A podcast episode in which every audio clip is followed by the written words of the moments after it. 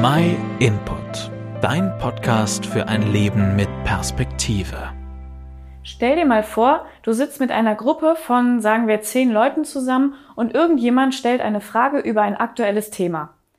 Meinetwegen über den Favoriten für den EM-Titel, wann es wieder möglich ist, ohne Bestimmungen reisen zu können, wie eine Anpassung an den Klimawandel aussehen könnte oder was auch immer. Das Thema ist völlig egal.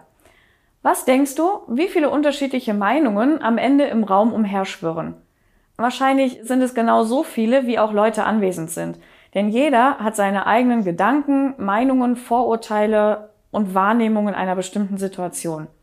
Wenn du allerdings derjenige bist, der die Frage gestellt hat und du wirklich auf eine klärende und zufriedenstellende Antwort gehofft hast, dann wirst du am Ende wahrscheinlich eher frustriert sein. Was soll man mit so einer Palette von unterschiedlichen Antworten anfangen? Das Gleiche wird dir wahrscheinlich passieren, wenn du die Leute nach ihrer Meinung fragst, wie oder wer Gott ist. Je nachdem, wo du hingehst oder wen du fragst, du wirst immer ein etwas anderes Bild über Gott vermittelt bekommen.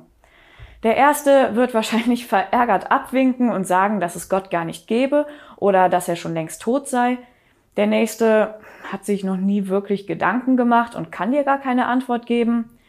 Der nächste redet vom lieben Gott, ohne näher definieren zu können, was das eigentlich bedeutet.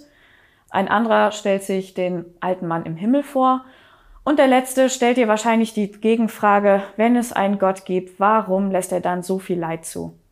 Und du merkst ganz schnell, wenn du 20 Leute fragst, dann bekommst du auch 20 verschiedene Antworten und Meinungen. Du hast mich zwar nicht gefragt, aber ich sag dir meine Meinung trotzdem dazu. Ich denke, dass Gott nicht erklärt oder beschrieben werden muss. Das macht er in der Bibel schon selber. Da sagt er zum Beispiel zu einem König, ich allein bin der Herr. Es gibt außer mir keinen anderen Gott.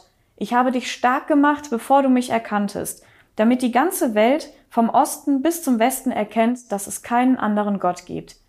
Ich bin der Herr, es gibt keinen anderen. Ich habe das Licht erschaffen und die Dunkelheit gemacht. Ich schicke Frieden und Unheil. Ich, der Herr, tue diese Dinge. Gott hat sich nicht vor den Menschen versteckt, im Gegenteil, er möchte, dass wir ihn kennenlernen. Wenn du anfängst, in der Bibel zu lesen, dann verspreche ich dir, du wirst nicht mehr damit fertig werden, Eigenschaften über Gott zu erfahren.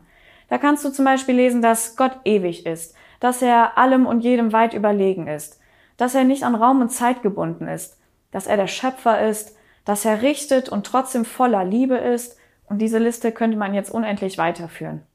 Fang doch mal an, selber in der Bibel nachzulesen, wie Gott sich beschreibt, und verlass dich nicht auf die Meinung von anderen. Und wenn der einzige Hinderungsgrund ist, dass du sagst, ich habe keine eigene Bibel zu Hause, dann kannst du dich gerne bei uns melden. Wir schicken dir kostenlos und unverbindlich eine zu.